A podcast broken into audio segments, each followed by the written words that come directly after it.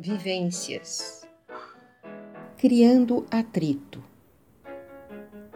lento, sem responder, sem fazer, provocando, discordando, irritando. Isto é ego-mente em ação. O que fazer? Fique atento. É muito fácil criticar o outro Será que o processo não começou com você? A história não é clara. O trabalho é muito sutil.